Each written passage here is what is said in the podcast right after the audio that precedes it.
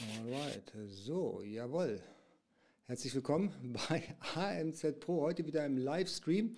Äh, ich nicht alleine, das ist glaube ich Premiere, dass ich das erste Mal am Donnerstag während der Live-Show jemanden dabei habe und dann gleich, ja, was soll ich sagen, eine Persönlichkeit, die der Berühmtheit, äh, wie soll ich sagen, ja, in Deutschland, ja, okay, ich übertreibe, ich lasse es jetzt besser. Alright, genau.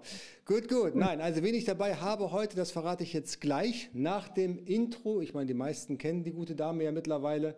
Und dann äh, legen wir auch schon direkt los, weil ja, wir haben viel zu besprechen. Wir haben viele Fragen gekriegt heute zum, zum, mhm. zum Live-Show und die wollen wir alle irgendwie durchbringen, weil ich glaube, das Thema, da wirst du mir recht geben, ist super wichtig.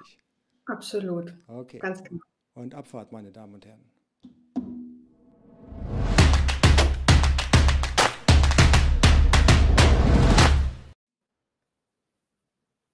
Meine Intros sind sehr kurz. Ich merke es. Da ist ja nicht mal Zeit, noch was zu trinken. Sieben, sieben Sekunden, sieben Sekunden. Ich habe mir sagen lassen, mehr als sieben Sekunden geht nicht. Ja. Okay. okay. Ja, und da habe ich dann, ich hatte vorher mal wirklich so ein Intro, das ging, keine Ahnung, so 20, 30 Sekunden.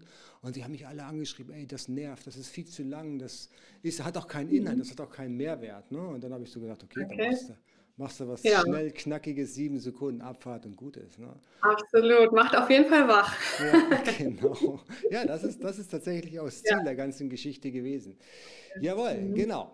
Dann äh, würde ich sagen, legen wir gleich los. Wir haben hier heute erstmal die Frage in die Runde, könnt ihr uns überhaupt hören? Weil manchmal hängt es ja so ein bisschen an der Technik. Also wenn, mhm. wenn ihr uns hören könnt, einmal kurz in dem Chat uns informieren, ob ihr uns sehen und hören könnt vor allen Dingen.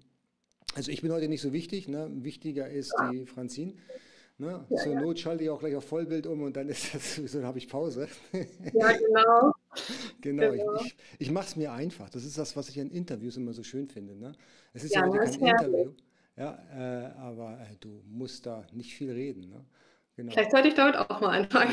Ja, ja, macht Spaß, macht Spaß. Ich, ich, ich meine, man merkt es ja wahrscheinlich. Ähm, Franz, äh, Franz, äh, den, ähm, äh, Mensch, Ralf Herrmann, den kennst du. Ja, ja den genau, kenne ich. Genau.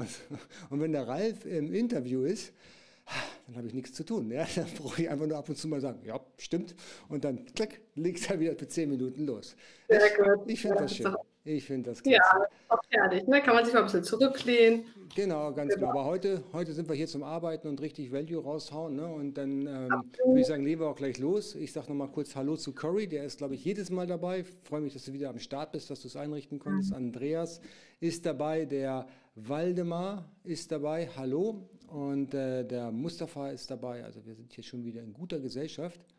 Ne? Ja, und es sieht auch fast so aus, als wenn wir uns alle vernünftig hören und sehen können. Und deswegen würde ich sagen, legen wir gleich los. Worum geht es eigentlich ja. heute? Soll ich mich vorstellen? Du stellst dich erstmal vor und dann erzählst du, worum es geht, bitte.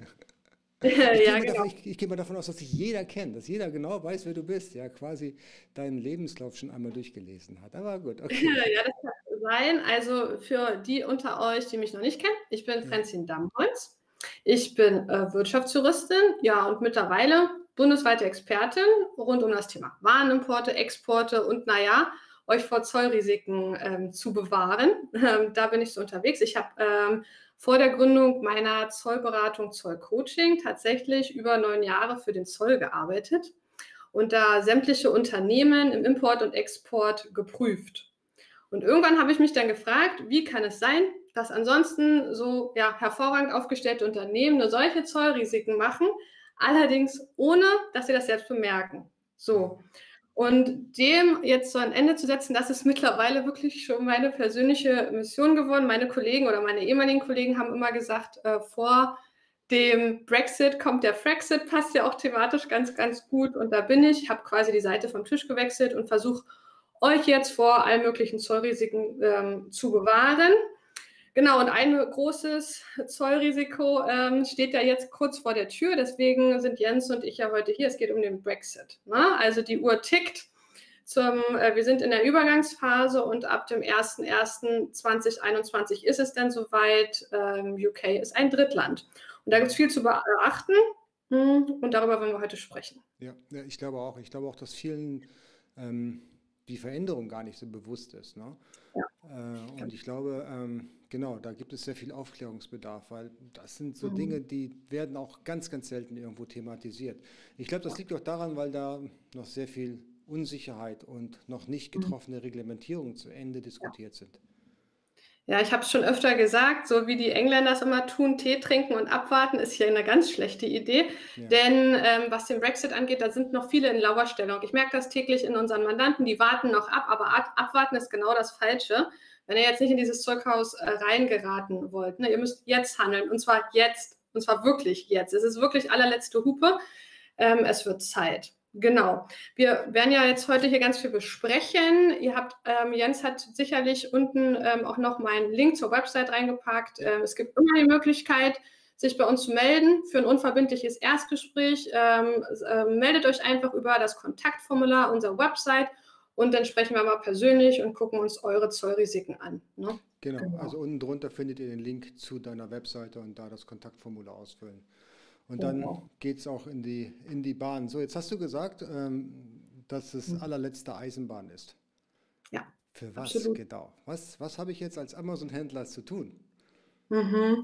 Äh, vieles. Du musst ähm, es, äh, also es ähm, ab 1.1.2021 ist UK raus. Bis jetzt, äh, wir, wir, fangen mal beim Status quo an, damit es deutlich wird, äh, was jetzt zu ändern ist. Ja. Bis jetzt war ja ähm, Großbritannien im äh, Binnenmarkt, im europäischen Binnenmarkt. Ne? Also wir kennen das, äh, genauso als wenn wir jetzt nach Frankreich etwas schicken. So ist das jetzt auch bis jetzt mit Großbritannien gewesen. Es gab zollseitig nichts weiter zu beachten. So, irgendwann haben sich die Briten ja entschieden, da nicht mehr mitzuspielen. Die wollten nicht mehr Teil des europäischen Binnenmarkts sein, sondern ihre eigenen Regeln festlegen. Genau, der Brexit beschäftigt uns alle ja schon ewig und jetzt tatsächlich zum 01.01.2021 ist es soweit. Ne? Also ähm, wir sind nicht mehr in der Übergangsphase, wo wir so tun, als ob UK noch dabei wäre und vieles weiter gilt. Nein, das hat jetzt auch mal ein Ende. Ab 01.01.2021 ist es dann soweit. Jetzt mögen sich viele von euch fragen, Mensch, Franzin, da sind doch noch, das ist doch noch gar nicht mit diesem Abkommen, Brexit und dergleichen, das ist doch alles noch gar nicht so äh, in Stein gemeißelt. Da wird ja immer noch in Brüssel rumgepokert, was jetzt letztlich so der finale im Schliff sein soll. Das ist ein Irrtum. Es gibt jetzt schon vieles ähm, vorzubereiten. Wenn ihr das jetzt nicht tut, dann, dann kommt ihr wirklich in das Zollchaos, aber dann wirklich. Und das allererste, was ihr natürlich tun müsst, ähm, ist euch eine britische IORI-Nummer zu holen. Ihr müsst verstehen, alles, die äh, Großbritannien ist jetzt äh, ab dem 01.01.2021 von allen europäischen ähm, ähm, Zollsoftware ähm, und dergleichen abgeschnitten. Also was äh, jetzt war, die deutsche EORI-Nummer, die ja mit DE anfängt, die habt ihr ja, ihr kennt das, ihr, die meisten von euch importieren Waren aus Asien. Die gilt nicht mehr, wenn ihr Waren in Großbritannien verkaufen wollt. Ihr braucht eine britische EORI-Nummer, die fängt dann halt mit GB an. Ne?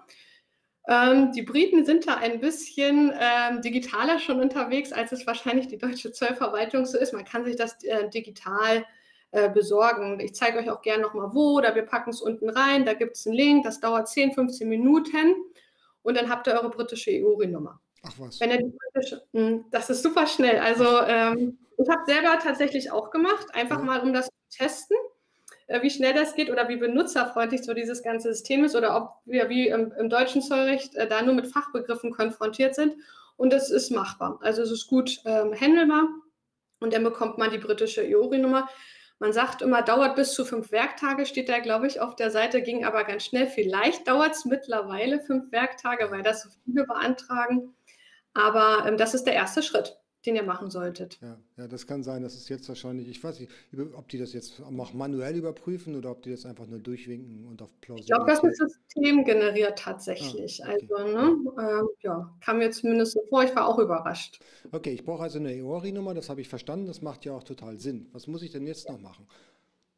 Außer ja, also, viele von euch kennen ja Import. Import aus Asien, ne? ähm, das, ist, äh, das ist euer Tagesgeschäft. Die wenigsten ähm, beziehen ihre Produkte ja von Großhändlern, europäischen Großhändlern. Gibt es ja auch, aber das meiste kommt ja aus China. Ne? Ich würde mal fast sagen 90 Prozent äh, mhm. von euren Waren, klassisch FBA, genau. Das ist der Import. Ab dem 01.01.2021 kommt noch was anderes auf euch zu, und zwar der, Aus, ähm, der Export, die Ausfuhr. Ne? Alles, was ihr nach UK exportieren wollt, aus der EU nach UK, muss über den Zoll laufen. Und dabei ist es auch vollkommen egal, ob es jetzt ein Abkommen geben würde für 0% Zölle oder dergleichen. Das ist egal.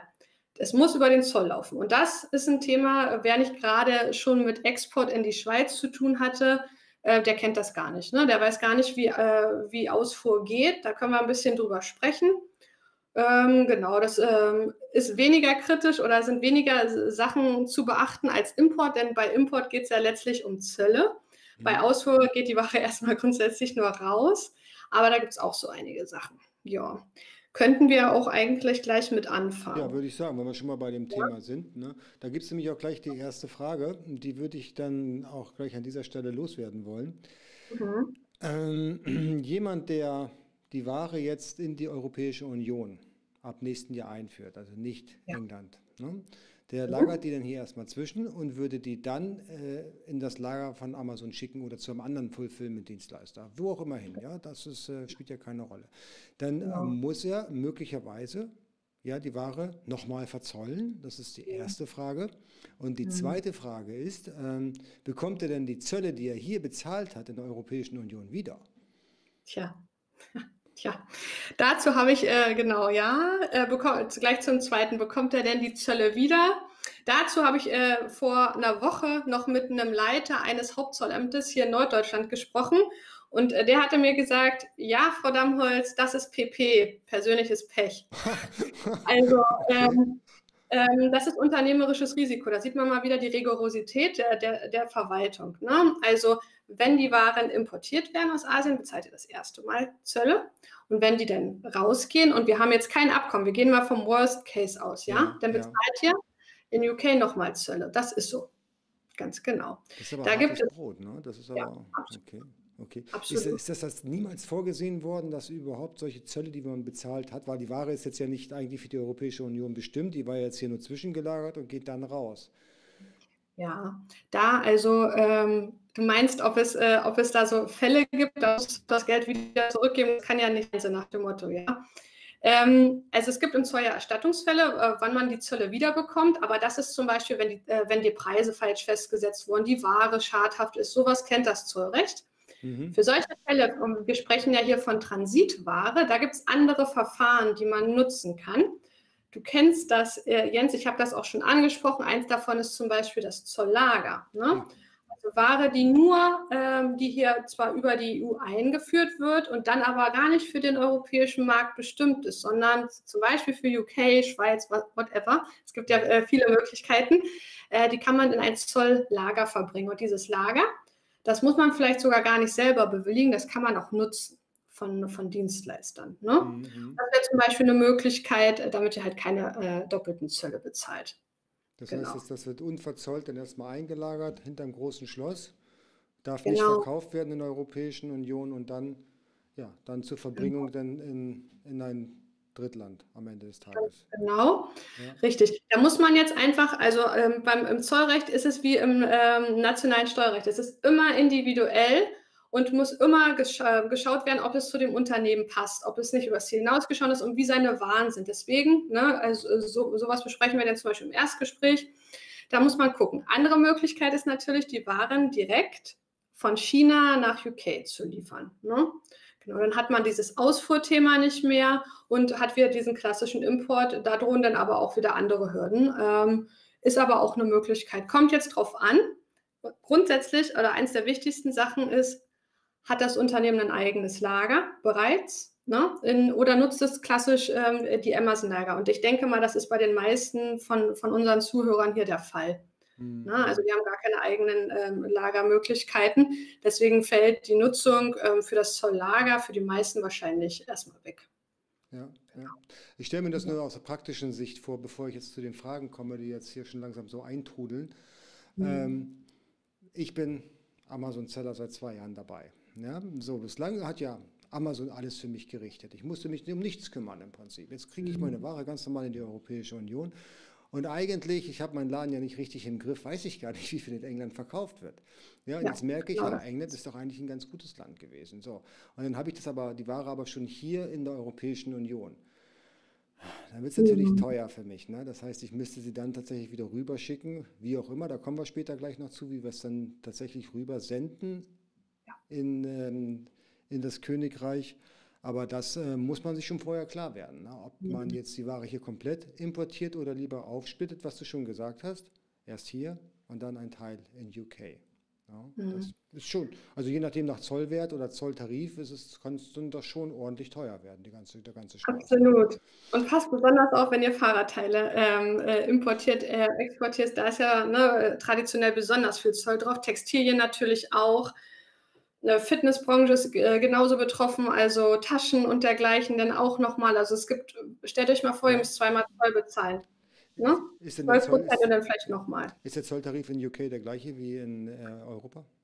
Mhm, also die UK hat sich ja ähm, auf die Fahne geschrieben, alles äh, zu vereinfachen. Also Zolltarifnummern, äh, ihr wisst das, äh, das ist ja auch eins der Themen, ähm, ähm wo wir am meisten dran sitzen mit unseren Mandanten ähm, oder sagen wir mal so, von den Unternehmen, die ich äh, für den Zoll geprüft habe, und das waren knappe 100 Unternehmen, kenne ich genau vier Unternehmen und die, an die kann ich mich wirklich noch gut erinnern, die hatten keine Beanstandung. Das finde ich schon immer sehr bezeichnend. Und gerade weil dieses Zolltarifrecht so unglaublich kompliziert ist, es ist ja nicht nur dieses Durchgeklicke durch dieses, ich nenne es mal Baumdiagramm, das sind ja nicht mal 50 Prozent. Da stehen ja noch ganz viele Rechtstexte dahinter, die man lesen muss, um die richtige Zolltarifnummer überhaupt erstmal finden zu können. Ja. Das will jetzt UK alles verschlanken. Die wollen äh, dieses ganze ähm, System ein bisschen verkürzen, ähm, Sachen rausnehmen, die unnötig sind, die sich teilweise auch widersprechen. Ja, ich bin mhm. gespannt, okay. wie das so wird. Gut, sind, genau. Also da, da, scheint noch einiges auf uns zuzukommen, was wir jetzt noch gar nicht erahnen können. Der Bernd Glückert, nochmal persönlich, also herzlich willkommen hier an dieser Stelle, hat mhm. eine Frage. Ich blende die mal hier ein. Franzin, und was ist mit Veredelung in der DE, also in Deutschland, und dann Versand ins UK-Lager? Ähm, was, äh, Bernd, was meinst du jetzt? Eine passive Veredelung? Wahrscheinlich. Also, also es, gibt, ähm, es gibt ja die Möglichkeiten für die, die von euch, die es jetzt noch nicht wissen oder nicht wissen, was Bernd jetzt mit Veredelung meint. Es gibt ja die Möglichkeit, Handlungsschritte oder Herstellungsprozesse ähm, auszulagern in ein Drittland. Das muss ja nicht immer alles grundsätzlich in der EU gemacht werden. Ne? Das nennt man dann passive Veredelung. Passiv, weil es nicht in der EU ist, es ist außerhalb. Ne? Andersrum gibt es auch die aktive, das, das ist der Counterpart. Und ja, also ähm, grundsätzlich funktioniert das natürlich auch ähm, mit UK, weil es ist ein klassisches Drittland. Ne? Also da, da, da, sehe ich erstmal grundsätzlich keine Probleme. Was will eigentlich so eine passive Veredelung? Gleich noch so mal mitgegeben hier am Rand. Ähm, Ware, die einmal rausgeht, war ja schon mal in der Union, ne? das ist Gemeinschaftsware, und jetzt kommt sie zurück, meinetwegen die Jacke mit den Knöpfen dran, ne? wurde veredelt in, wer, wer weiß wo auf der Welt, so kommt wieder zurück. Jetzt wäre es ja blöd, wenn ihr für die ganze Jacke nochmal die Zölle bezahlen müsstet. Und das will man vermeiden mit dieser passiven Veredelung. Und ja, das geht auch mit UK. Mhm, okay, gut, sehr schön. So, dann, dann haben wir, äh, was haben wir hier? Der Sonic 93, wie viel kostet, wenn ich mein Produkt nach Deutschland schicken will? Ähm, das kann ich jetzt nicht ganz umsetzen, was du damit meinst. Vielleicht kannst du das noch ein bisschen äh, konkretisieren, die ganze Geschichte. Vielleicht meint er die Zölle allgemein ja, Ähm, äh, aus Asien oder du kannst ja die Waren aus ähm, Asien importieren. Genauso kannst du die Waren in Zukunft natürlich auch aus UK importieren. Das funktioniert ja genauso. Und wie viel das kostet, na, das ist ganz individuell. Da sind wir wieder beim Thema Zolltarifnummer. Mhm. Zum Beispiel die Zölle und dergleichen. Das hängt dann davon ab, welche Zolltarifnummer für deine Ware richtig ist. Mhm, genau. Corrie, Corrie schreibt als Kommentar, na toll, in der EU bleibt, äh, bleibt der Import weiterhin eine Wissenschaft für sich, während bei den Briten wieder alles einfacher läuft. Ja, das Gefühl, das Gefühl äh, teile ich. ähm, das ist so, aber man muss auch sagen, sie haben jetzt die Möglichkeit. Ne? Also die, die Briten machen das jetzt für sich alleine. Die EU ist groß, da müssen viele Mitgliedstaaten erstmal befragt werden. Ihr kennt das vom Zoll, die Mühlen der Bürokratie drehen sich langsam. Jetzt überlegt euch mal, wenn da noch viele andere Länder dabei sind, wie langsam die sich dann drehen. Hm, das, das stimmt, das stimmt, das ist echt wahr. Ähm, also der, der Export, Import wird zumindest, wenn man jetzt einen Umweg über die Europäische Union macht, deutlich teurer und auch deutlich komplizierter. Das muss man einfach so sehen. Ja, es sei denn, man nutzt ein Zollfreilager, wie du schon gesagt hast, also ein Lager, wo die Ware unter verschlossener Tür oder hinter verschlossener Tür erstmal eingelagert wird und dann später für die Verbringung dann wo auch immer in die USA, Schweiz oder auch Österreich. Das spielt ja äh, Österreich, äh, Schweiz oder England, so würde ich sagen. England, genau, genau, genau, das ist egal, alles Drittland. ja, genau, alles, alles, was nicht zur Europäischen Union gehört. Norwegen im Übrigen auch, ne? da wäre es das gleiche Spielchen. Ja, genau. Ja, genau. Die, ähm, die Formulare, also wenn, wenn ich das jetzt technisch mir anschaue, das heißt, ich habe die Ware hier liegen in, in Deutschland und würde den rüberschicken in mein Amazon FBA-Lager. Ja. Ja. Macht das Amazon für mich oder wer kümmert sich denn jetzt eigentlich so praktisch drum? Ja, ich muss ja irgendwie jetzt eine Handlungsempfehlung haben, wie kann ich mein Lager in UK füllen? Ja, genau. Also ihr solltet euch, ähm, Amazon tut das natürlich nicht. Weil Amazon möchte sich natürlich auch von sämtlichen Haftungsrisiken rauslassen. Ich weiß nicht, ob ihr es gesehen habt im Seller Central, da gab es mal ähm, so ein Schreiben von Amazon, da stand dann auch noch mal drin, Waren, äh, die in, in, in Amazon-Lager in UK äh, verbracht werden, sind DDP zu liefern. Die für euch, die noch nicht wissen, was DDP ist, das ist Delivered Duty Paid, das rundum sorglos Paket für den ähm, Empfänger. Ne? Das heißt bereits verzollt. So, Ihr sitzt jetzt aber nicht in UK oder die wenigsten von euch werden in UK sitzen. Das heißt, ihr braucht vor Ort einen Vertreter.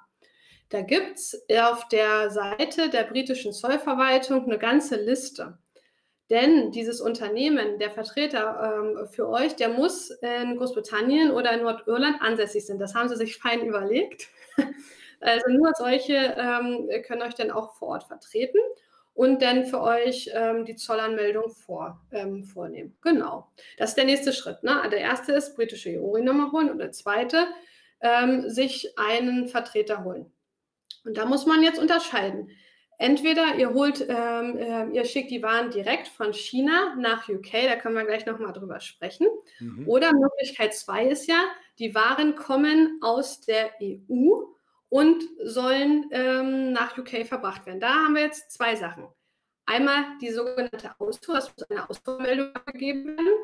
Und ähm, äh, bei der, äh, in Großbritannien muss wieder eine Importanmeldung angegeben werden. Und da empfehle ich euch auf jeden Fall, das alles aus einem Guss zu holen, also mit einem äh, Dienstleister zusammenzuarbeiten. Ihr kennt die ganzen großen, das ist ja euer Tagesgeschäft, fragt da mal gerne nach.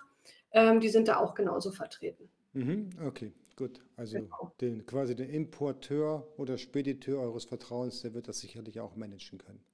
Der hat garantiert eine Tochtergesellschaft äh, mittlerweile, wenn er schlau ist, äh, in UK gegründet dafür. Mhm, okay, gut. Das genau. heißt, mit, mit, solchen, mit solchen Vertretern bin ich dann in der Lage, die Ware DTP zu Amazon ans FBA-Lager zu schicken. Ja, Und das genau. ist auch, das ist auch so Best Practice oder vorgesehen von Amazon. Ja, es gibt keine andere Möglichkeit, ins, äh, ins Amazon-Lager ähm, zu versenden. Mhm. Das haben sie so vorgegeben. Ich habe da ähm, schon mit mehreren Unternehmen äh, drüber gesprochen, die das, ähm, ja, die sich da vielleicht andere Sachen von vorgestellt haben, aber es wird nicht funktionieren. Und letztlich wisst ihr ja, wie es immer so ist. Amazon sitzt halt am längeren Hebel. Ja, na gut, okay. Die, mhm. ähm, du hattest gesagt, es gibt noch die zweite Möglichkeit, eben die Lieferung, die dann in Richtung Europäische Union unterwegs ist, aufzuteilen in zwei Empfangsorte, einmal dann Europa und dann England. Ja. Das wäre ein gängiger Weg oder ein gangbarer Weg, wenn man eben so viel Volumen hat und das sich leisten kann, die Lager zu teilen. Weil wenn sie einmal geteilt sind, dann bleiben sie auch geteilt. Ich kann ja nicht die Ware hin und her verbringen, wie es mir gerade gefällt. Wenn ich hier auf Stock gehe, dann hole ich mir die Ware nicht schnell aus England zurück, weil das kostet ja nochmal extra Geld. Das kostet, das will, äh, das will gut überlegt sein, ganz genau. Ja. Ähm, wichtig ist, genau, also es gibt die Möglichkeit, also wir haben die zwei Möglichkeiten. Einmal Ware aus China über die EU nach UK verbringen oder zweite Möglichkeit, äh, was für die meisten von euch garantiert mehr Sinn machen wird, ähm, direkt von China, Asien oder wo auch immer nach UK die Ware zu verbringen. So, und da sollte die Ware schon direkt in äh, China gesplittet werden. Na? Also es sollen nicht zwei verschiedene Häfen ange, äh, mit der gleichen Order äh, angefahren werden, sondern ihr müsst dafür sorgen, dass schon gleich zwei Ordern in China aufgemacht werden. Das ist ganz dolle wichtig. Ähm, denn letztlich sind wir wieder bei dem Thema zollkonforme Finanzbuchhaltung. Das nächste Riesenproblem neben den Zolltarifnummern eines jeden Online-Händlers. So, nun stellt euch mal vor, der Zoll kommt prüfen. Wenn der Zoll prüfen kommt ähm, und eure Warenwerte angucken will, dann macht er eins nicht. Der guckt nicht auf die Commercial Invoice, der guckt in die Finanzbuchhaltung. So, und äh, wenn ihr nicht nachweisen könnt, äh, stellt euch mal vor, ihr habt da euer Konto, das macht ja klassisch euer Steuerberater, denke ich mal, für euch. Und ihr habt da ganz viele ähm, äh, Buchungen auf dem Konto und ihr könnt nicht nachweisen. Buchung 1, 3, 5, 7, ne, die sind alle verzollt in der EU, das ist alles fein, aber was ist denn mit den anderen? Da könnte man ja von Zollseite auf die Idee kommen, dass das über die grüne Grenze gelaufen ist. Und das Risiko müsst ihr auf jeden Fall vermeiden. Das heißt, ihr solltet, ähm, wenn, wenn meinetwegen eine Lieferung ist fertig, ihr solltet das gleich von Anfang an in zwei Rechnungen unterteilen. Ganz dolle wichtig. Und auch ist ganz dolle wichtig, dass ihr ähm, als Lieferort auf der Commercial Invoice dann auch UK zu stehen habt. Man spricht in diesem Zusammenhang vom Verkauf zur Ausfuhr.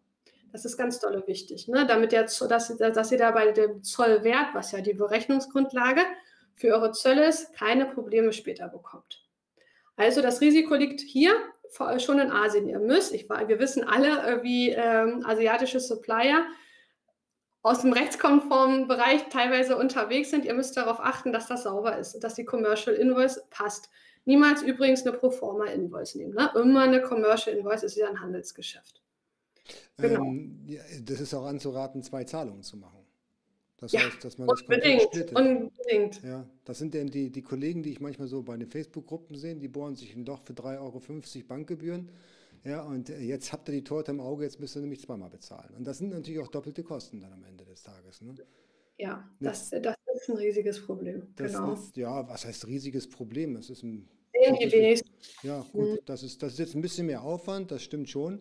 Aber dafür hast du dann später bei der Zollkontrolle nicht so viel Aufwand und musst nicht äh, stundenlang irgendwas argumentieren, was dir am Ende des Tages sowieso keiner glaubt. Ne?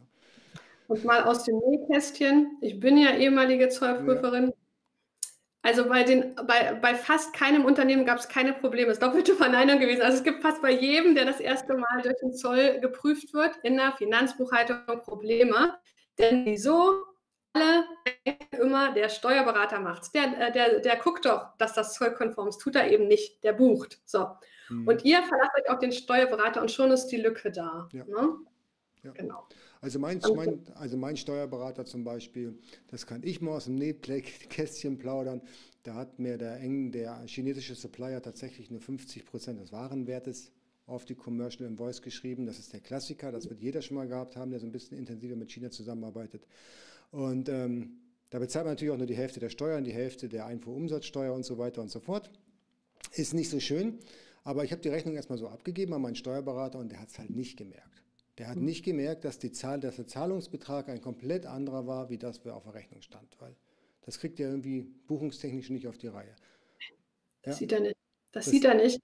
Denn, sorry, ich will dich nicht unterbrechen, er guckt ja. ja nicht auf den Steuerbescheid. Also woher soll er das auch sehen? Er bucht mit dem, was der Inhalt gibt. Ne? Und ja. das ist genau die Lücke. Genau, genau, das ist, das ist die Lücke. Da seid ihr als Unternehmer auch gefordert, das entsprechend zu überprüfen, weil ihr kennt euer Business am besten. Ja, der ja. Steuerberater, der kennt nur eure Zahlen, der weiß aber nicht, wie die Geschäfte am Ende des Tages wirklich ablaufen. So, also was macht man dann in so einem Fall, wenn, die, wenn, der, wenn der Betrag auf der Commercial Invoice falsch ist? Man geht zum Zoll und sagt, hier, hier ist das falsch, bitte nachberechnen. Ganz genau, ja, richtig. Dann, genau, dann müsst ihr selber proaktiv sein und nicht darauf warten, bis dann, bis dann die Zollverhandlung kommt und sagt, na, das habe ich schon gesehen, aber ich dachte, das ist schon okay so. Das, da stehen die nicht auf und klatschen, da bin ich ziemlich sicher. Ganz genau. Ich, kenne, äh, ich, ich äh, will gar nicht äh, genau überlegen, wie viele Verfahren, Steuerhinterziehung und dergleichen ich gegen ähm, Online-Händler eingeleitet habe, die das eben nicht auf dem Schirm hatten. Also ähm, die, äh, wir haben noch gar nicht über Teillieferung und dergleichen gesprochen. Da, da kann man noch mal einen eigenen, ein ganz eigenes Video zu machen. Ja. Das ist ein Riesenproblem, die äh, Finanzbuchhaltung. Und da wird euch auch der Steuerberater nicht groß helfen können, denn er ist, äh, der macht nationale Steuern und der hat nichts mit Zollkonformität zu tun. Ne? Das ist ein Thema, was wir im Zollcoaching, äh, eins der Hauptthemen neben den Zolltarifnummern, wo wir ständig dran sind und das erstmal alles gerade ziehen. Denn der Zoll, der prüft ja drei Jahre zurück, die letzten drei Geschäftsjahre. Ne? Und da kommt so einiges dann gegebenenfalls in Summe zusammen. Mhm, ja, ganz genau. Äh, Cory, danke für den Hinweis, dass ich zu leise bin. Ich habe es jetzt mal ein bisschen lauter gestellt. Vielleicht kurzes Feedback, ob es jetzt besser passt. Jetzt haben wir schon eine ganze Menge hier, ganze Menge an Fragen bearbeitet und abgehakt. Äh, gesetzlichen Vertreter hatten wir ja schon. Ja, brauche ich, wenn ich was einführe äh, in UK auf jeden Fall. Da komme ich ja nicht drum rum. Ne? Ganz genau. Da habe ich hier noch eine Frage äh, gesehen, die ist, glaube ich, relativ wichtig. Äh, passt jetzt äh, nicht unbedingt zum Thema, aber vielleicht können wir die kurz reinziehen, bevor ich sie vergesse.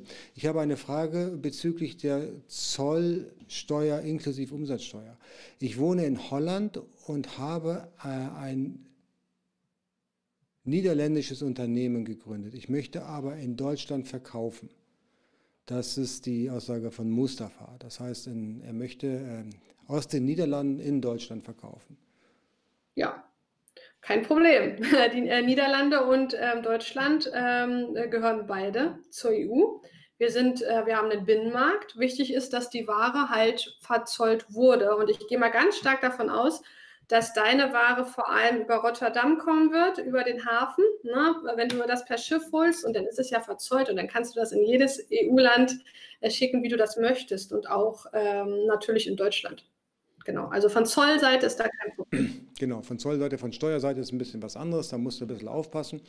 Ist ein Thema, das, äh, das machen wir jetzt hier nicht auf. dann, dann spreche ich zwei Stunden darüber und nicht mehr du. Aber, aber da musst du halt ein bisschen aufpassen, ne? dass, äh, dass du da jetzt nicht irgendwie ähm, gerade bei der Mehrwertsteuer Probleme bekommst. Alright, gut. Das heißt, ähm, es wird nicht einfacher. Gibt es denn überhaupt einen Vorteil oder können wir einen Vorteil daraus ziehen, dass ähm, UK nicht mehr in der Europäischen Union verweilt? Da, da, ist ja schon was im Anmarsch. Vielleicht habt ihr das mitbekommen äh, mit, mit Asien. Das ist das größte Abkommen. Äh, da gab zwischen den asiatischen Staaten. Das war ja in letzter Zeit ähm, so in den Medien, wenn da jetzt Großbritannien mitmachen würde, könnte es nett werden, äh, wenn man die Waren äh, über Großbritannien dann reinholt. Na, also mal sehen. Ansonsten ähm, hat es Vorteile, definitiv, und zwar für die britischen Händler. Mhm. Ähm, denn äh, Großbritannien macht ja schon viele Abkommen äh, mit, äh, zum Beispiel mit Japan jüngst, ne? Äh, in Eigenregie. Ansonsten hat der Brexit ähm, für, für, die europäischen Händler, und das seid ihr ja nun mal fast alle, ähm, nur Nachteile. Wir haben keinen Binnenmarkt mehr, alles wird teurer, aber genauso ähm, teurer wird es halt für die Briten. Ne? Also wir sind ja beiderseitig abhängig, es gibt keinen Vorteil. Deswegen hat ja ähm, deswegen äh, hat man ja versucht, äh, Großbritannien irgendwie noch zu halten, aber es ging ja, ja. nicht mehr. Mhm. Okay, also Vorteil können wir tatsächlich jetzt aktuell nicht sehen. Es wird eher schwieriger als besser am Ende des Tages. Ja, leider. Mhm. Okay, gut. Jetzt ähm, gab es hier eine spannende Frage, die wusste ich jetzt gar nicht zu beantworten, deswegen stelle ich sie dir jetzt weiter. Wenn jetzt beispielsweise Ware in England liegt, ja, bei Amazon im FBA-Lager, im Fulfillment-Lager, und die mhm. möchte ich jetzt remissionieren, ja. gibt es da schon einen Workaround, wie man das jetzt macht am Ende des Tages? Ja, ähm, so, also grundsätzlich gibt es natürlich die Möglichkeit. Ähm, ich kenne da die ganzen äh, äh, Textilkonzerne, die das ja auch nicht anders machen, die zum Beispiel Ware verkaufen und ähm, woanders wieder zusammenpacken lassen, damit sie sie in der EU wieder verkaufen können. Es gibt Möglichkeiten, dass Ware, die mal in der EU war, und jetzt, jetzt aufpassen, ne, die in der EU war, also wir sprechen jetzt nicht von China nach UK direkt, sondern die war schon mal in der EU, also klassisch über, über die EU reingekommen dass man sich die Zölle, ähm, dass man ähm, da keine Zölle bezahlen muss, wenn die Ware zurückkommt. Das muss man aber nachweisen können. Ähm, das heißt, es muss eine Ausfuhr stattgefunden haben und man muss das, was da rauskam, das muss, ähm, was äh, rausging, muss unverändert sein und unverändert jetzt auch wieder zu, äh, zurückkommen und man muss das auch nachweisen können. Und da sehe ich ein großes Problem über Amazon. Wie soll das funktionieren? Wie willst du ähm, diese eine Teilsendung oder was auch immer, was jetzt wieder zurückkommt, wie um Gottes Namen willst du nachweisen, mit welchem Ausfuhrvorgang das mal rausging? Ja. Schwierig, ne? Das schwierig. ist wirklich schwierig. Das muss man, ja, kann, das müsste man tatsächlich mit Seriennummern machen, sowas in dieser ja. Richtung, ja. Mhm. Richtig, Seriennummern und dergleichen, das ist schon einfacher. Mhm. Ähm, SKUs ist ja jetzt auch nichts äh, Einmaliges. Also genau. ähm, Genau, dann wird es schwierig. Ja, mit Seriennummern, das ist granularer, das kann man nachvollziehen. Wenn man sagt, okay, Seriennummer aus der Charge sind eben die an Stückzahl eben ausgeliefert worden, da kommt jetzt die Hälfte zurück, da zahle ich jetzt nicht mal neu für. Na, das macht, wäre möglich. Da, das ist aber eine sehr schlaue Frage. Übrigens, wie auch immer sie gestellt hat, ich habe da auch schon drüber nachgedacht, wie das, äh, weil es gibt ja viel Remissionswahn, ne? also wie das jetzt in Zukunft ähm, abgebildet werden muss. Und ich kann mir schon vorstellen, dass da Amazon Workaround äh, machen muss, weil es wird viele von euch betreffen, ne? die den Waren erst exportieren und dann wieder zurückholen. Ist denn deine Empfehlung jetzt mal unter uns beiden mit den ganzen Teilnehmern hier ja. und die, die sich das dann später nochmal anschauen, ist denn, deine, ist, denn deine, ist denn deine Empfehlung, dass wenn man jetzt keine nennenswerten Umsätze in UK macht, es gibt ja Leute, die machen UK mit, weil es halt dann bei Amazon relativ einfach ist, aber mhm. jetzt ja deutlich schwieriger wird, ist dann deine Empfehlung zu sagen, okay, dann hole ich meine gesamte Ware wieder zurück, jetzt vor dem Brexit, ja, und vergesst das erstmal, bis sich da die Wogen geglättet haben und wir wirklich gangbare Prozesse haben? Also aus dem Nähkästchen, darüber denken gerade ganz viele nach und auch äh, viele von unseren, wir, wir beraten unter ähm, ähm, einige der größten E-Commercer in ganz Europa, die denken darüber auch nach. Also die Chancen waren nie besser für euch, äh, Ware dann vielleicht in äh, UK zu verkaufen. Ich würde es nicht tun. Gerade ähm, wenn man äh, den Prozess erstmal geschaffen hat, von äh, China nach UK Waren zu äh, importieren. Es ist nicht kompliziert. Ihr wisst, wie das funktioniert mit Deutschland. Ne? Wenn ihr die Waren holt, es ist nicht wirklich viel schlimmer. Wir zeigen euch das ähm, ne, im Zollcoaching oder dergleichen, auf was ihr da ähm, achten müsst. Und wenn ihr einmal den Prozess habt, dann läuft das. Da, da gibt es kein großes Risiko. Ihr habt auch keine doppelten Zölle zu mhm. bezahlen. Also ich würde davon auf jeden Fall nicht abraten. Ähm, es, es, gilt aber so einiges vorzubereiten und ähm, einige der wichtigsten Sachen, das haben wir schon angesprochen, ne? also einen Vertreter zu haben, ähm, eine britische EORI-Nummern und natürlich die Zolltarifnummern. Da wären wir wieder beim Thema. Der, der klassischste Fehler überhaupt. Ähm, da helfen wir euch bei der Bestimmung, bei der, bei der Festlegung, denn die ist wichtig. Das ist die allerwichtigste für den Import, aber auch für den Export. Wenn die nicht passt, ich habe ja selber mal leitend im Zollamt gearbeitet, Import und Export, ich kann euch sagen, davon hängt alles ab. Wann ihr kontrolliert wird, ob ihr Warenstopps bekommt und dergleichen, die muss passen. Wenn ihr da aber sicher seid, dann sehe ich kein Problem, dass ihr, ähm, dass ihr euer UK-Geschäft erstmal auf Eis legen solltet. Mhm, mhm, okay, das heißt, wenn sich die Großen zurückziehen, dann ist hier quasi der Markt ein bisschen bereinigt. Ja, und es scheint erstmal zu kühlen. Ähm, die machen natürlich auch teilweise die Lega jetzt voll, aber ich kenne viele, viele große, die sich jetzt erstmal zurückziehen und warten. Da geht es ja teilweise ähm, um 100 Lieferungen und noch viel mehr pro Tag. Ne, das ist natürlich eine ganz andere Hausnummer. Die wollen erst mal schauen, wie der ganze Prozess läuft. Genau, was man auch verstehen kann. Kann ich mir vorstellen. Was ist denn mit der Ware, die ich jetzt schon in UK habe? Also da, da wird sich jetzt nichts dran ändern. Oder wird nee, das ist super. Also ähm, ich weiß nicht, wie es am Eurotunnel gerade aussieht, aber es muss ziemlich voll mittlerweile geworden sein, denn viele ähm, machen sich natürlich noch die Leger voll. Ja. Ich sage immer, Lagerhalter müsste man jetzt sein in UK. Das ist ein einträgliches Geschäft. Also versucht, wenn ihr die Möglichkeit habt, zum Beispiel könnt ihr auch ein Zwischenlager, ein Fulfillment-Lager oder dergleichen, ihr könnt ja auch dahin anliefern. Ihr müsst das ja nicht unbedingt alles immer gleich zu Amazon schicken. Mhm. Äh, nutzt auf jeden Fall die Möglichkeit und macht das. Wenn noch habt ihr keinen Zoll zu bezahlen, noch kann es auch keine Warenstopps geben von Seiten des Zolls oder dergleichen. Denn eins ist klar, ab dem 1.1. seid es nicht nur ihr, die nach Großbritannien äh, liefern wollen. Das wollen auch die Franzosen, das wollen auch die Italiener.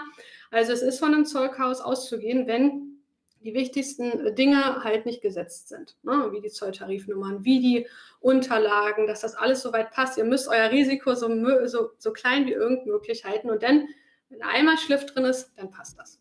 Ja, das denke ich auch. Wenn die Prozesse funktionieren, ich glaube, dann kann man das auch immer wiederholen. Ne? Es ist jetzt nur so eine Übergangszeit. Ich denke jetzt schon wieder praktisch, ja, wenn jetzt die Ware unterwegs ist auf dem Schiff, soll irgendwann zwischen Weihnachten neue ankommen in UK und das Schiff hat Verspätung und kommt dann erst am 2. oder 3.1. an. Was ist dann? Ja, dann haben wir schon ja. das erste Problem wahrscheinlich. Ne? Dann müssen wir gucken, wie wir damit klarkommen. Ja, aber äh, ich sehe das nicht so als ähm, großes Problem. Du meinst jetzt, wenn es direkt von ähm, China dann kommt? Genau, genau, genau. Nee. Also wenn die britische EORI-Nummer da ist, ihr habt da einen Vertreter, Zolltarifnummer ähm, ist gesetzt, dann mhm. sehe ich eigentlich. Okay. Und natürlich die Rechnung, ne? die muss auch ähm, gut aufgebaut sein. Wisst ja, wie teilweise die Rechnungen aus Asien so aufgebaut sind. Was für Rechnung, ja. ja, was für Rechnung, genau. das, das, sollte passen, ne? aber ja. es alles hinzukriegen. Genau. Ähm, von, der, von, der, ähm, von der Genauigkeit und ich sag mal von dem von der Strafe, die uns dann erwartet, jetzt in, in UK gegenüber zu Deutschland, also wenn da jetzt tatsächlich der Rechnungsbetrag reduziert wurde, ähm, wie kann man das bewerten? Geht man da gleich in den Knast oder hat man dann auf Lebzeit äh, Einfuhr oder Einreiseverbot oder gibt es Also mit, äh, im britischen Strafrecht kenne ich mich natürlich jetzt auch nicht aus, ja. aber meine subjektive Empfindung ist so, dass es schon ein bisschen lascher gesehen wird. Okay. Als, ähm, das, dafür ist auch Deutschland bekannt. Ne? Deutschland, Deutschland, deine Gesetze. Es lebe der Vorgang, es lebe die Bürokratie. Ähm, ich kenne ähm, aus, aus Brüssel-Zeiten, aus, ähm, aus EU-Zeiten noch so einige äh, Kollegen, die in, ähm, in, in, Großbritannien arbeiten beim Zoll und das bestätigt eigentlich ehrlich gesagt so mein Eindruck. Also ich glaube, das ist ähm, auf jeden Fall wirtschaftsfreundlicher ist. Man merkt das schon an, den, ähm, an der Art und Weise, wie jetzt zum Beispiel ähm, die EORI-Nummer beantragt werden kann, ja. dass, dass, äh, dass, das Zolltarifsystem vereinfacht werden soll, dass Abkommen geschlossen werden mit aller Herren Länder. Das spricht, das ist alles pro Wirtschaft und das ist ja auch der richtige Weg. Ja, ja sehr interessant, ne? dass sie, wenn die sich jetzt, ja. ich sag mal, aus den Fesseln der Europäischen Union befreit haben, dass die da jetzt richtig Vollgas geben ne? und ihre mhm. Freiheit wohl offensichtlich auch genießen, ja? weil sie tun jetzt alles, damit es vorwärts geht. Finde ja. ich, find ich interessant. Apropos ja. vorwärts, die Spüli hat eine Frage gestellt. Was, ist, äh, was wird sich im Bereich der Verpackungslizenzierung ändern? Ja, Werden genau. wir hier die Abgaben als Importeur aus der EU nach oder werden hier die Abgaben steigern oder äh, ist das jetzt schon so unübersichtlich? Was ist da jetzt aktuell? Also zur ersten Frage mit der Verpackungslizenzierung, da fragst du bitte einen äh, Compliance-Experten. Mhm. Äh, da bin denn das ist auch nicht mehr mein Thema. Kannst du die Frage nochmal einblenden? so, okay. Ah, stopp, da war ich schon wieder zu schnell. Da ist genau. es richtig. Werden hier die Abgaben als Importeur aus der EU nach ähm, Großbritannien steigen? Ja, es geht, geht, um die Verpackungslizenz generell jetzt. Ne? Okay, ja, genau. gut. Okay, gut. Verpackungslizenz, ich glaube, da machen wir nochmal äh, jetzt äh, nochmal ein extra Video. Ich glaube, das ist auch spannend. Äh, zumindest für die, die jetzt äh, nach UK verkaufen, ist es sicherlich eine interessante Geschichte. Ne? Mhm, so, dann gucken wir mal. Äh, dann schauen wir mal, was wir noch für Fragen haben. So. So, der Curry sagt, die chinesischen Händler haben ja bisher nur über UK in die Europäische Union importiert, um sich die Einfuhrumsatzsteuer zu sparen. Äh, die werden äh, sicher ein anderes EU-Land finden, was sich auf diesen Deal einlässt. Ich glaube, was mhm. du hier meinst, ist die Fiskalverzollung. Das ist wahrscheinlich, ja, du kennst das ja, über Rotterdam einführen und dann direkt ungebremst dann in, zum Bestimmungsland außerhalb, zwar innerhalb der EU, aber nicht in Niederlande selber, ne? also Deutschland dann zum Beispiel. Ja, das ist ja Usus. Ne? Also ja. es gibt immer ähm, zum Beispiel Rotterdam, ja, die Niederlande, die machen das ja schon klassisch Genau, ich äh, weiß, was er anspricht. Wir werden sehen. Also grundsätzlich sind die Barrieren von, von außen immer gleich. Also das Recht äh, wird gleich gesehen, aber ich weiß, was du meinst. Mhm. Ja, ganz genau. So, dann haben wir hier den Timo Fett. Äh, vielleicht führt der Brexit ja dazu, dass Chinesen weniger in die EU verkaufen, da viele zurzeit über UK reinkommt und dann per Pan-EU verkaufen. UK wäre dann ja nicht mehr im Pan-EU-Programm. Mhm, ganz genau, das stimmt. Ähm, es ist aber tatsächlich so, das kenne ich noch von Zollseite, dass, ähm, oder von meiner Zeit beim Zoll, dass viele ähm, tatsächlich äh, doch ähm, direkt in die EU importieren. Die bezahlen vielleicht nicht unbedingt äh, gleich Zölle, das ist ein äh, großes Problem. Ähm, aber äh, ich glaube nicht, dass, äh, dass das den Markt jetzt äh, leer fegen würde. Also da ähm, wir werden sehen, aber ich, ich glaube, da, da, da werden wir nichts groß merken. Nein, da werden nichts merken. Die sind schon vorbereitet. Die sind ja nicht deppert. Das, davon leben die ja, ja. Ich kann mich nur daran erinnern, am 01.01.2019, da hat jeder gesagt, ja, die Chinesen verschwinden jetzt, weil sie alle eine Umsatzsteueridentifikationsnummer brauchen. Und die hatten alle zum 01.01.2019 ihre Umsatzsteueridentifikationsnummer. Da sind ganze Industrien entstanden, ganze Büros, Komplexe entstanden in China, die sich nur mit der Anmeldung von solchen Steuernummern beschäftigt haben. Ja, teilweise ist es so gewesen, du bist zum Bäcker gegangen, hast die Steuernummer auf der Tüte individuell drauf bekommen. Ja, also, Wahnsinn. Das kriegen, das kriegen die hin. Das, ja. haben die, das haben die jetzt schon. Das ist ja auch nicht schwierig. Entweder über UK, dann ist eben der Empfängerhafen jemand anderes, dann ist es halt Rotterdam und das war's. Also ändert mhm. sich ja nicht viel dran, ne? für die genau. zumindest. Ja, also ja. das. Das Aber wird nicht passieren. Hoffnung, Timo. Es nee. wird nicht so sein. Es, äh, es, wird sich nicht viel ändern, ganz im Gegenteil. Genau. Ja, genau. Es wird, sich, es wird, sich, es wird genauso laufen wie sonst auch. Ne? Es ja. gibt genauso viele Händler, chinesische Händler auf Amazon, die haben jetzt halt ihre Nummern, die zahlen jetzt halt ihre Steuern. Ne? Wie das auch immer sich gestaltet, das wissen wir alle nicht, aber es wird sich nicht ändern. Sie werden nicht weniger dadurch. Das ist wohl ziemlich sicher. Subjektiv ist mein Eindruck allerdings, dass äh, es immer mehr ähm, aus Asien gibt, die sich jetzt rechtskonform, also nicht jetzt, sondern die sich rechtskonform verhalten möchten. Na, also es betrifft natürlich wieder ähm, nicht alle, wie, es immer so ist, aber ähm, es gibt auch viele, also, also einige Asiaten, die an uns da so herantreten und fragen, was ähm, im, äh, in Europa und im Bereich des Zolls äh, so zu beachten ist. Also das, das, das, ist auf jeden Fall schon ein Schritt in Wettbewerbsgleichheit. Auch noch nicht, wir sind noch lange nicht da, es ist aber auf jeden Fall schon mal besser, wenn sie auch Zölle bezahlen würden, ne? als, äh, als äh, wenn sie den Vorteil ähm, jetzt weiter hätten. Aber das musst du mal erklären, dass sie Zölle bezahlen würden. Die müssen ja Zölle bezahlen, sonst kommt die Ware ja gar nicht ins Land. Es, äh, es, gibt ja ähm, auch Möglichkeiten, erstmal keine Zölle zu bezahlen. Ähm, zum Beispiel äh, mit, mit, äh, mit Zollager und dergleichen. So. Ne? Es mhm. gibt ähm, auch andere Möglichkeiten. Man muss, äh, wo man äh, die Ware erstmal reinholt, das heißt näher an den Kunden. Das würde jetzt aber zu weit führen, da kann man vielleicht noch mal irgendwann ein äh, Video zu drehen. Und dann erst später beim Verkauf aus dem Lager raus ähm, ähm Zölle mm, und, und Steuern ähm, bezahlt werden. Und ähm, das ist vielen asiatischen Händlern durchaus geläufig, um es mal so auszusagen. Ah, da kennen die sich aus, ne? Das sind, das, das sind schon Füchse. Gut. Ganz genau. Ja, so, aber dann sind wir wieder beim Thema Optimierung. Ne? Auch für euch hält das Zollrecht ganz viel bereit, wie ihr legal, zum Beispiel völlig legal, euren Cashflow optimieren könnt. Beim, beim National, beim Steuerrecht, da seid ihr meistens schon avisiert. Ihr wisst ja, da fragt ihr den Steuerberater. Im Zollbereich geht das genauso. Da gibt es viele Möglichkeiten, ähm, längere Zahlungsziele zum Beispiel zu haben oder dergleichen. Ähm, man muss nur wissen, was. Und das sind dann halt oft auch noch Wettbewerbsvorteile, muss man ganz ehrlich sagen, die die wenigsten Unternehmen ähm, derzeit ähm, vor allem im FBA-Bereich so für sich nutzen. Mhm. Aber da bist du die richtige Ansprechpartnerin, die da ja. helfen kann.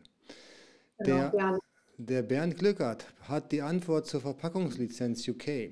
UK plant eine Freimenge zwischen 2 und 30 Tonnen pro Jahr. Aber die Betonung liegt hier auf geplant. Ja, aber wie wir es jetzt erkennen, bei denen ist ja geplant gleich umgesetzt, neuerdings, ja, wie ich das höre. Dadurch ähm, können wir davon ausgehen, dass das in irgendeiner Art und Weise so stattfinden könnte. Da merkt man schon wieder diesen wirtschaftsfreundlichen Gedanken. Ja, ne? mhm, genau. Also, raus. Mhm. Ja, sehr, sehr gut. Ja, sehr spannend. Mhm. So, der Michael. Gibt es eigentlich auch Hindernisse in umgekehrter Richtung, also Verkauf von UK in DE? Sprich, mhm. kann man damit rechnen, dass Konkurrenz aus UK auf den deutschen Markt vorübergehend ausgeschaltet werden? Also wie meinst du das jetzt mit ausgeschalten? Also grundsätzlich ist es ja so, dass Ware, die von UK kommt, ähm, und nach Deutschland ist ja ein klassischer Import. Ne? Ist jetzt ähm, ab dem 1.1. ja einfach ein Drittland, genauso wie ähm, China letztlich. Mhm. Die haben natürlich auch die Hürde, Zölle zu bezahlen, aber Zölle sind ja nun mal von allen Seiten gleich. Also ob du ähm, nun die Ware aus Asien nach Deutschland holst oder jemand, äh, dein anderer Konkurrent, ähm, ähm, das aus Großbritannien holt, die Zölle sind gleich.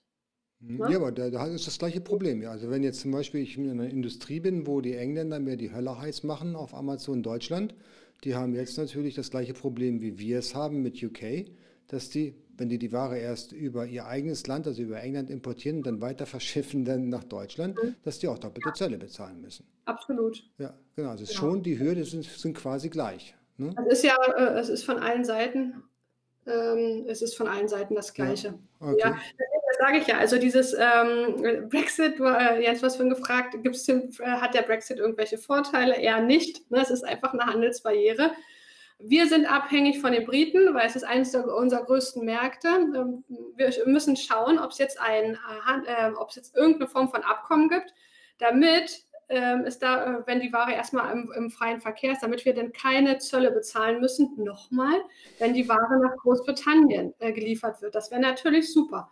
Würde dann natürlich auch im, äh, auf der anderen Seite gelten, ne? für die ähm, britischen Hersteller. Mhm. Mhm. Das wäre dann wieder besser. Aber ja. wir werden sehen. Ja, genau. Der Alex fragt auch in diesem Zusammenhang, ist damit zu rechnen, dass in den nächsten ein bis zwei Jahren eine Lösung gefunden wird, von Amazon möglicherweise, die mhm. den aktuellen Zustand wiederherstellen? Oder wäre das alles Spekulation und? Mhm. Ich glaube, ähm, Alex meint jetzt vielleicht PanEU. Hm, ja, ich denke, ich denke, es ist jetzt aktuell so, dass Amazon sich um, die, um den Versand in alle Fulfillment-Lager kümmert. Ja, ich schicke es hier nach Deutschland ein und dann verteilen die das ja. Und diese Verteilung, die gibt es ja nicht mehr nach UK. Ob das mal also, irgendwann wieder aufgenommen wird, damit man es dann auch einfach ja. hat. Ja. ja, ich verstehe den Gedanken total. Ähm, es, ähm, also wenn es keine Zölle mehr geben würde, ja, genau, ähm, das wäre dann schon mal ein, ein, erster Weg dahin. Aber wer schreibt dann halt später noch die Zollermeldung? Diese Verteilung grundsätzlich, das kann es ja denn, also das kann es ja nicht geben. Egal, auch wenn jetzt keine Zölle da sind, ähm, es muss ja, die Ware muss ja ganz förmlich über den Zoll exportiert und importiert werden. Das wird Amazon niemals übernehmen. Also ich, ähm, Stand heute, 19.11.2020, ich glaube, dass das nicht passiert. Aber jetzt mal unter uns, möchtest du, dass Amazon deine Zollanmeldung macht und deine Zölle auslegt? Genau, richtig. Also ich Wenn möchte Sie, das nicht. Ja. Und wir als Großhändler fungieren und ich dann aus sämtlichen Themen, was Import ähm, und dergleichen ist, dann raus bin, ja, vielleicht. Also wenn mich da kein Risiko mehr treffen kann, das wird aber nicht passieren. Sowas, äh, das hat Amazon auch letztlich einfach gar nicht nötig.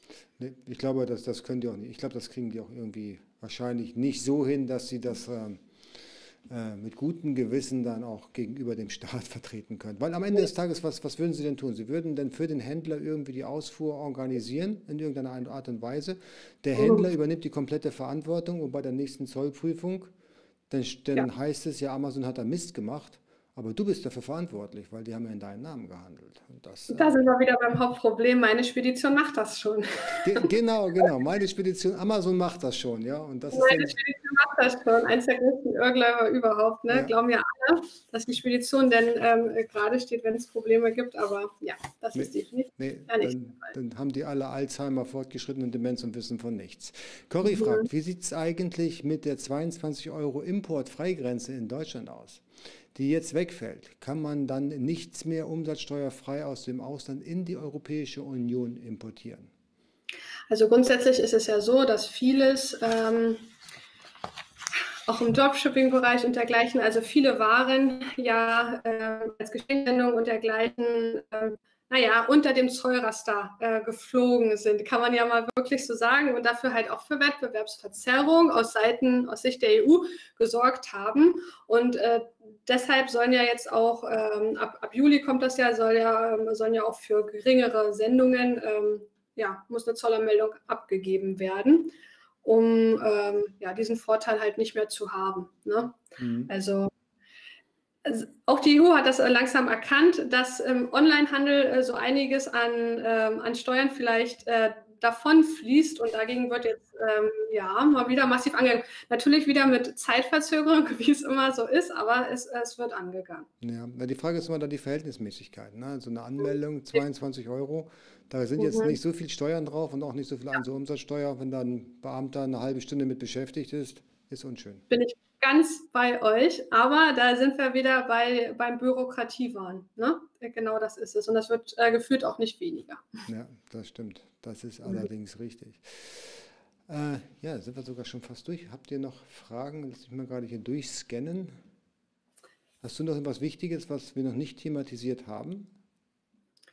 Ja, ähm, wie gesagt, seid da nicht zu naiv. Also der Zoll, das kann ich nur, nur noch mal aus den neun Jahren, die ich jetzt ja beim, ähm, also die ich beim Zoll war, bevor ich mich selbstständig gemacht habe, sagen, der Zoll kennt kein persönliches Leid eines einzelnen Unternehmens. Also ähm, kommt gerne zu uns natürlich äh, für euer Erstgespräch und wir gucken da mal drauf, denn wenn der Zoll erstmal da war, ähm, dann, äh, dann ist die Möglichkeit äh, für Selbstanzeigen und dergleichen erstmal zu. Das Zeitfenster hat sich geschlossen. Und mit UK habt ihr nun ein, ein weiteres Drittland, ne? ähm, wo ihr euch auch noch drum sorgen müsst. Und ja, ich weiß, das Zollrecht ist sehr komplex und es ist auch bürokratisch und ähm, aber der, da, darauf wird von Zollseiten keine Rücksicht genommen. Das Wichtigste, wirklich, wirklich, wirklich, ist die Zolltarifnummer. Ne? Also die muss passen, die muss jetzt passen beim Import, da muss sie schon lange passen, passt aber bei den wenigsten, allerdings ohne, dass sie es bemerken. Muss passen beim Export und natürlich auch ähm, wieder, ähm, wenn die Ware nach UK importiert wird. Wenn ihr das habt ähm, und eure Unterlagen sauber sind und ihr auch wisst, was eine zollkonforme Buchhaltung ist, oder auch das ist alles kein Hexenwerk. Man muss nur grundsätzlich wissen, worauf es drauf ankommt. Ähm, dann seid ihr auf der sicheren Seite und dann müsst ihr euch von einer Zollprüfung, einer Beschau direkt an der Grenze, einer Dokumentenprüfung auch gar nicht weiter fürchten. Mhm, mhm. Ja, ja, wer seine Sachen in Ordnung hat, ich glaube, der hat auch tatsächlich da ja. jetzt wenig auszuhalten. Ne? Absolut. Genau. Genau. So, Corey sagt nochmal, also muss man auch auf minderwertige Samples beim Import demnächst Einfuhrumsatzsteuer zahlen. Der kommt darauf an, wie du minderwertig definierst, aber ja, also die Zügel werden angezogen, das ist so. Mhm, okay, so sieht es aus. Und dann hat der Bernd hier noch einen Hinweis. Äh, Kleinzoll geht doch künftig über das elektronische Postanmeldeverfahren, was bald zwingend ist, März, April 2021. Ja, ja, ja ganz genau. Das kommt. Das, ähm, ne, da ist ja auch Seelos mit drin. Ne, also die, darüber haben, glaube Jens, wir haben darüber auch schon mal da gesprochen. Da haben wir schon gesprochen, genau. Mhm. Ja, also das, das, ist auch am Start, genau. Jawohl. Mhm.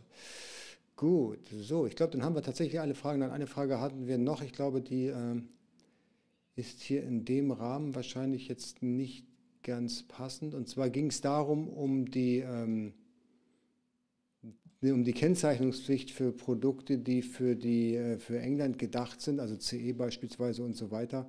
Ich glaube, mhm. da, das müssten wir dann nochmal noch mal in einem anderen Rahmen besprechen, weil ich glaube, das ist noch gar nicht ganz sicher, wie das geregelt wird. Ne? Richtig, richtig. Ja.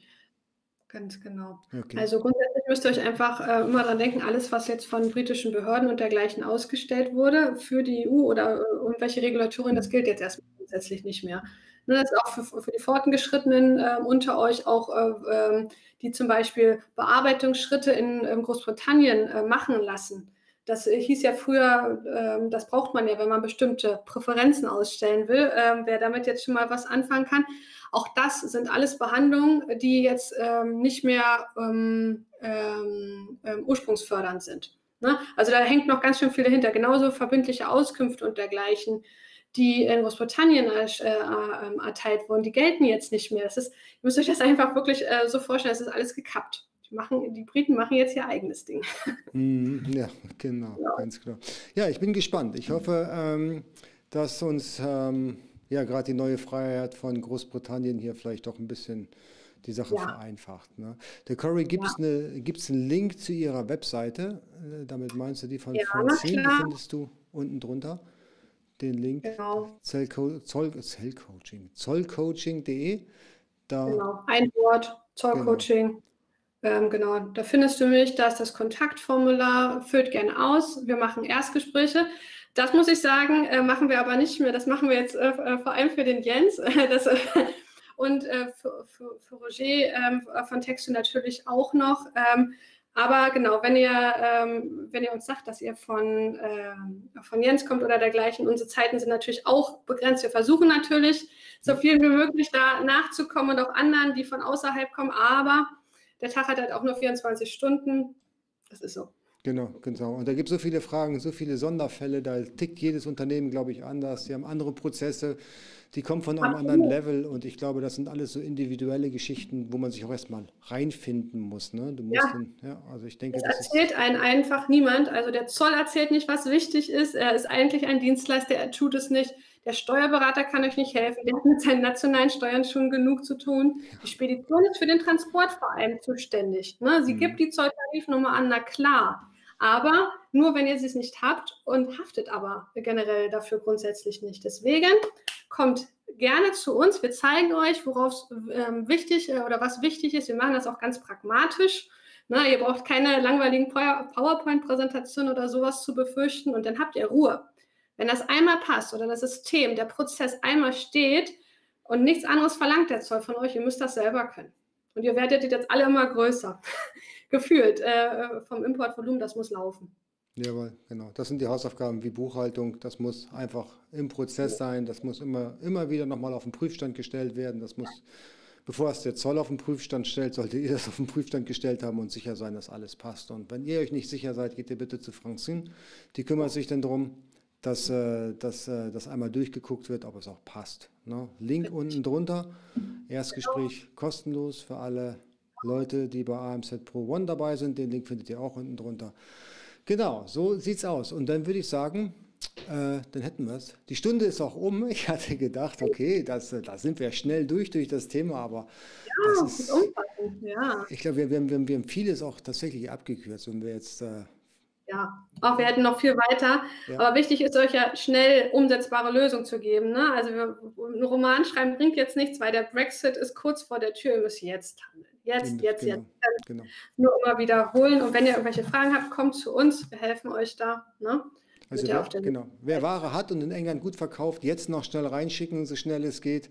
Ja, also das ist vielleicht nochmal der Pro-Tipp, den ihr mitnehmen solltet. Ja, alles, was ihr jetzt übrig habt, noch vor Weihnachten schnell rüber, weil so, so einfach könnt ihr in nächster Zeit nicht mehr die Ware dann dort ins Lager bringen.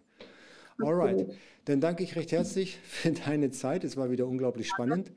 Sehr, mhm. sehr cool. Und ich glaube, alle, die das auch gut fanden, bitte mal schnell den Daumen nach oben, den Kanal abonnieren, die Glocke drücken, damit ihr informiert seid, sobald denn hier ein neues Video online geht.